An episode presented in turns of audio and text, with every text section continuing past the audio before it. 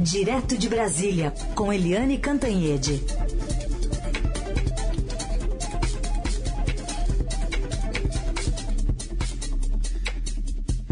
Oi, Eliane, bom dia. Bom dia, Raíssen Carolina, ouvintes. Bom dia, Eliane.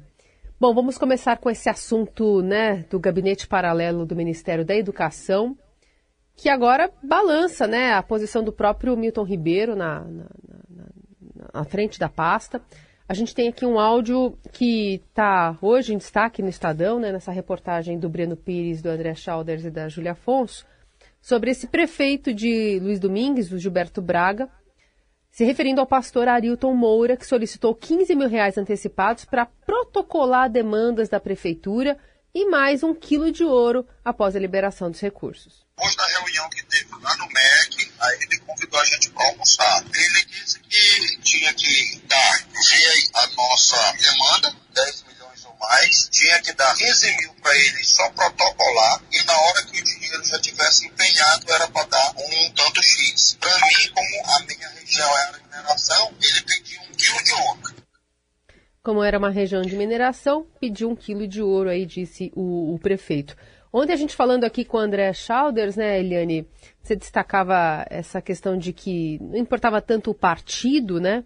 Era uma negociação que era feita.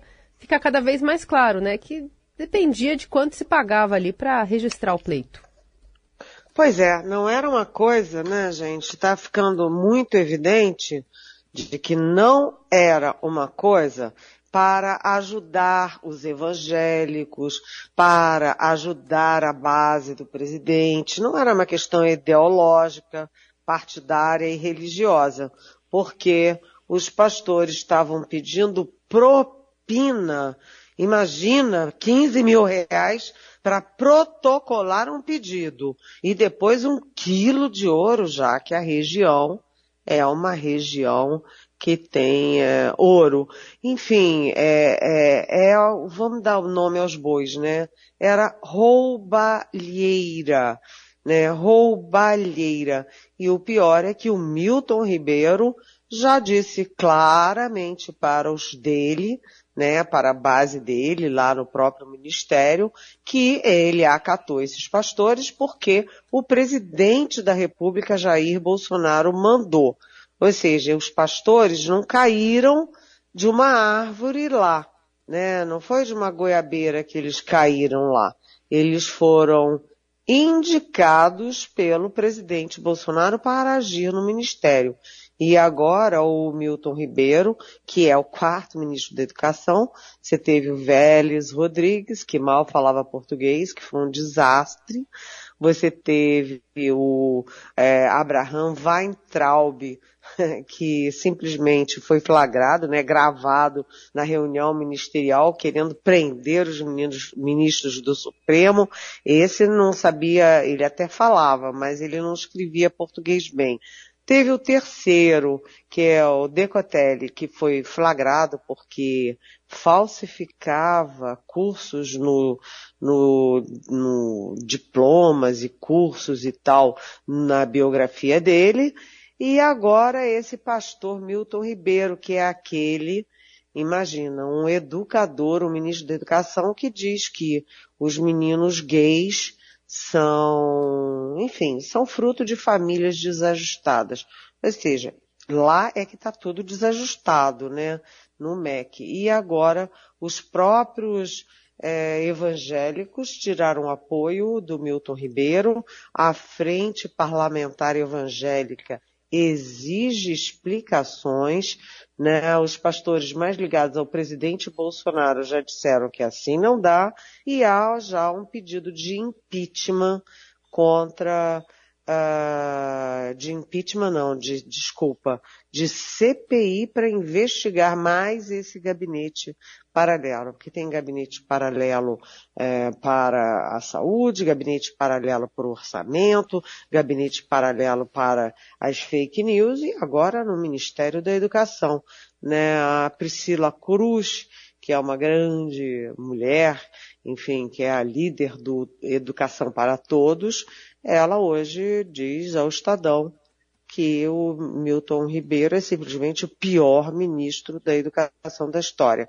Ou seja, é tudo uma tragédia depois de dois anos de pandemia, com as escolas fechadas, com os pobres sem ter como fazer aula pela, pela internet, e agora roubalheira, porque pedir ouro realmente não está na, ali nas regras da administração pública, aliás, nem os pastores que participaram de 22 reuniões oficiais do MEC que andavam de jatinho da FAB para lá e para cá, eles também não são da administração pública. Estavam lá, então a gente conclui que era só para pedir propina. Gravíssima essa história e a situação do ministro da Educação vai ficando muito, muito difícil. Vamos continuar acompanhando, só registrando que a Carol mais cedo pegou até a cotação aí do, da, da barra do ouro, né, Carol? Acho que era 345 mil um quilo, é isso? 304 mil reais ah, o quilo. Ah, tá. Então exagerei, desculpa.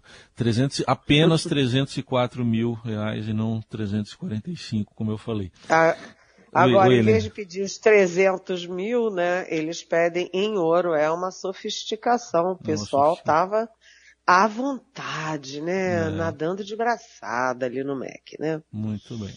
Eliane, vamos falar também no outro caso aqui, o Ministério Público Federal que abriu ação por improbidade contra o presidente Bolsonaro e a aval do açaí, que não compareceu ao gabinete do deputado Bolsonaro para trabalhar, né?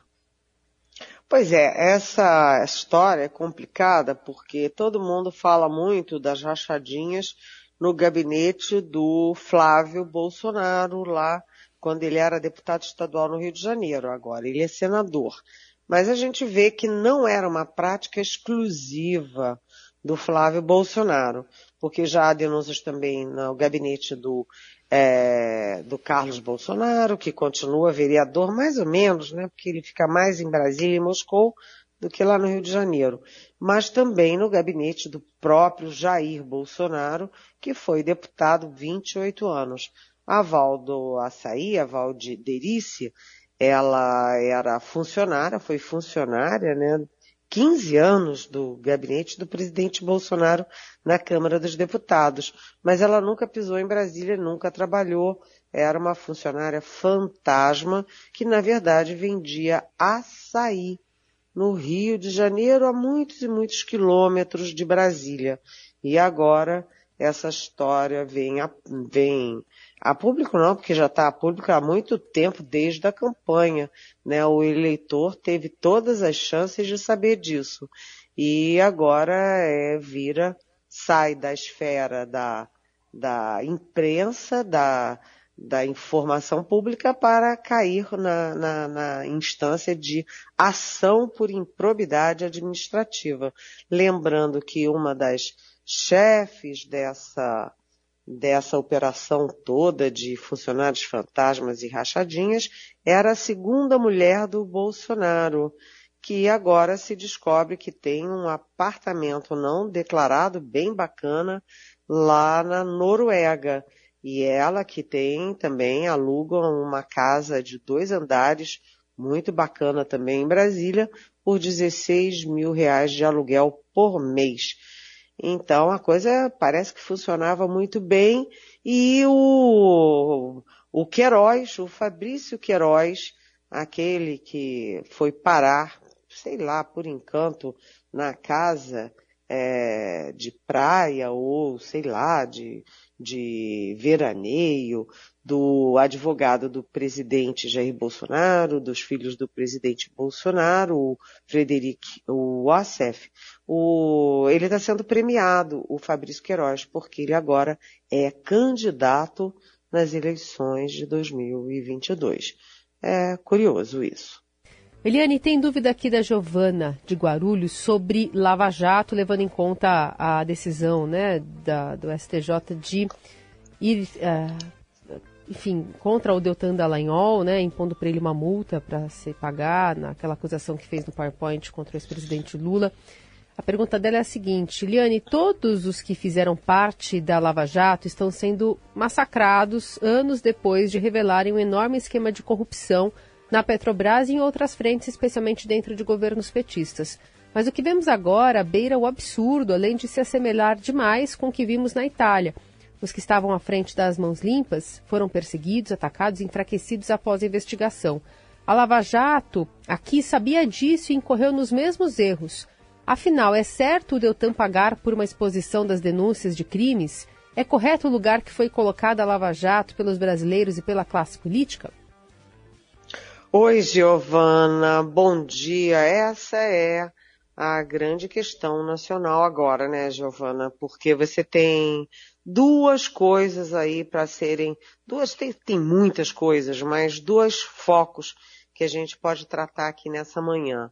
Primeiro, é, a Lava Jato evidentemente descobriu, revelou e tentou punir em algum momento chegou a punir o maior es, é, esquema de corrupção da história, né?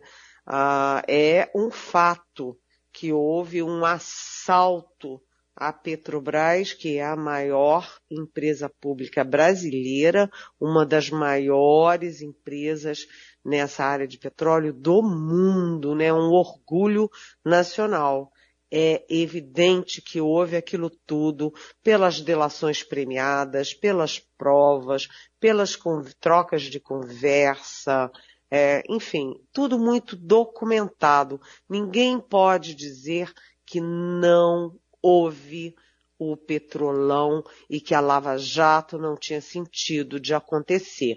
Tanto que quanta gente devolveu 100 milhões para cá, 50 milhões para lá. Ninguém devolve 100 milhões que não tenha sido roubado, não é mesmo, Giovana? Então acho que a Lava Jato cumpriu uma função importante para o país. Se não tivesse Lava Jato, o Sérgio Cabral estava até hoje é, no Rio de Janeiro roubando a rodo de saúde, de educação, de transporte, de tudo, e investindo em joias, jatinhos, iates e sei lá o que. Então a Lava Jato foi muito importante. Esse é um foco. O outro foco é que houve exageros né, aquelas conversas do Intercept Brasil mostraram que eles, eh, os procuradores às vezes extrapolavam, as conversas entre juiz e procurador. Não eram tão republicanas quanto deveriam ser, então era, precisa, era preciso ajustes. Agora o que eles estão fazendo, né, Giovana, não são ajustes, eles estão transformando uh, os réus em vítimas e estão transformando os procuradores, quem esteve à frente, os juízes em bandidos. Os bandidos viraram mocinho e os mocinhos viraram bandidos. Isso não está correto. No caso específico daquele PowerPoint, é, desde aquele momento a gente já dizia que era um exagero do Deltan Dallagnol. Deltan Dallagnol jovem, né, imbuído ali de uma, uma coisa meio zorro, meio, sabe, é, super-homem, de estar tá lutando contra a corrupção, ele extrapolou com aquele PowerPoint. Não era uma função e não era um comportamento adequado para um procurador que investiga inclusive um ex-presidente da República. Houve extrapolação, sim, mas é, eu não concordo com nada do que está acontecendo de transformar os procuradores que fizeram bem ao país ao remexer na coisa gravíssima da corrupção, transformar essa gente toda em bandido. E o fato é que agora o Deltan Dallagnol vai pagar 75 mil reais para o ex-presidente Lula. Ainda cabe recurso, como disse o Heisen, mas é, ele perdeu. Perdeu numa instância alta, que é o STJ, Portanto, a derrota está sinalizando derrota também na última instância, que é o Supremo. É... Como é que a história vai registrar isso, né, Giovana? Eu acho que a última instância mesmo de toda essa história é a própria história. E eu acho que isso vai voltar a um equilíbrio. Houve excessos, sim, mas a Lava Jato foi um bem, foi um ganho. Não foi o que eles estão tentando dizer, que foi toda um equívoco, uma perseguição política e não valeu para nada. Hoje também, Eliane, dia importante para a campanha pré-eleitoral, né? ela é pré, é, tem várias movimentações, uma delas a filiação de Geraldo Alckmin ao PSB. Pois é, o Geraldo Alckmin é o maior trunfo e, aliás, a maior sacada, o, o movimento mais importante desta campanha eleitoral. O ex-presidente Lula, com aquela sua cabeça muito política, ele deu uma sacada poderosa, que é atrair o Geraldo Alckmin para o PSB, Geraldo Alckmin, que foi um dos fundadores do PSDB, governou São Paulo tanto tempo pelo PSDB, sai do PSDB, vai para o PSB e já com tudo pronto para servir-se na chapa do Lula.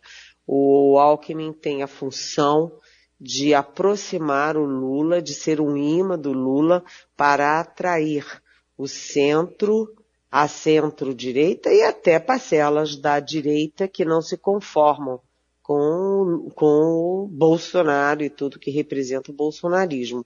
Então, o Alckmin traz partidos, traz segmentos e traz votos, né, para para para o Lula. É um grande movimento. Agora ontem eu conversei longamente, almocei com o governador João Dória aqui em São Paulo. Eu vou embora hoje, mas estou até agora em São Paulo é, almocei com o governador João Dória, ele está assim, firme e forte na sua candidatura.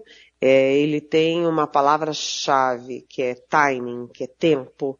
Ele diz que quem entrou antes, como o próprio Sérgio Moro do Podemos virou vidraça rápido antes do tempo e criou um teto para si próprio.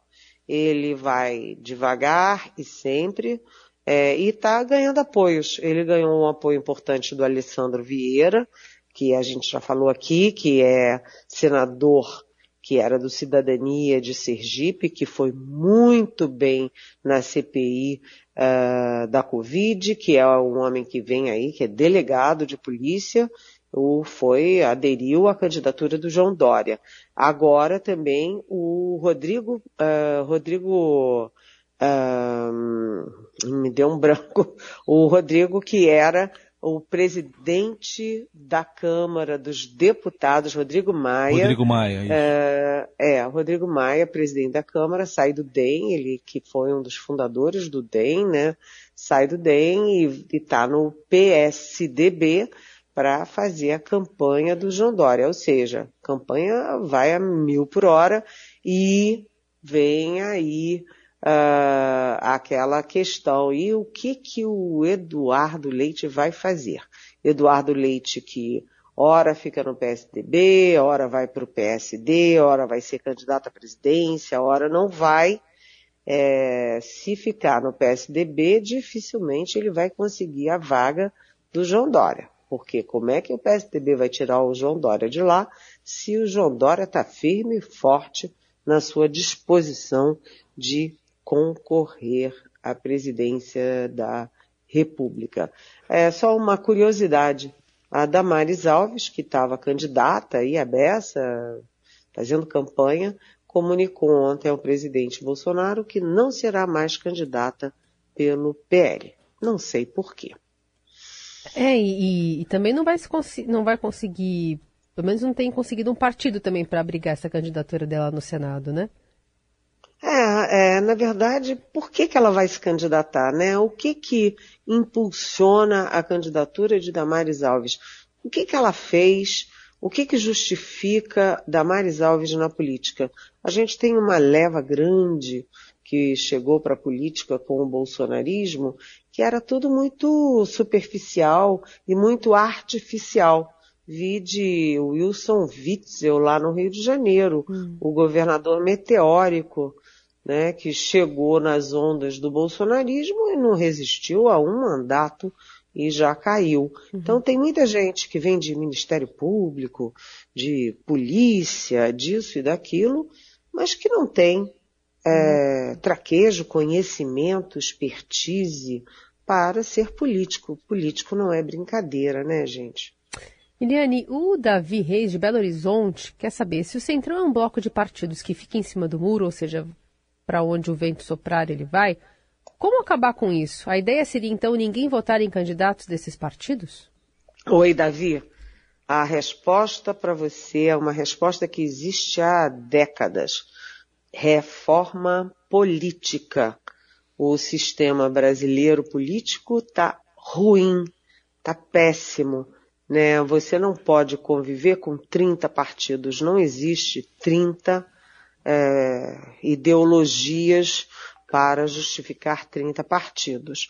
Então você tem que ter uma reforma política para reduzir, enxugar o número de partidos. Você tem que ter formas de acompanhamento, monitoramento e punição de quem é, pisa fora ali é, da, da linha de, de probidade, de ética, para expelir essas pessoas e você tem que melhorar o próprio sistema de governança. É por isso que se discute muito o semipresidencialismo. Eu já disse aqui, Davi, que gente, que eu sou parlamentarista. Como parlamentarista carrega no nome é, trazer os parlamentares, os políticos para o poder, isso não passa no Brasil. Então eles agora estão falando em semipresidencialismo. Você amenizar as brechas de corrupção e de entrada de pessoas que não têm nada a ver com a política na política brasileira. Nós temos que pressionar o próximo presidente ou a próxima presidente, seja quem for, para que é, lidere esse processo. Um pacto nacional, como disse o Michel Temer, e uma mudança no sistema político eleitoral. Isso é urgente, Davi. Eliane Cantanha de volta amanhã aqui no, na nossa conversa a partir das nove, com essa conversa também que tem sempre essas perguntas boas de ouvintes. Obrigada, Eliane. Beijão, até amanhã.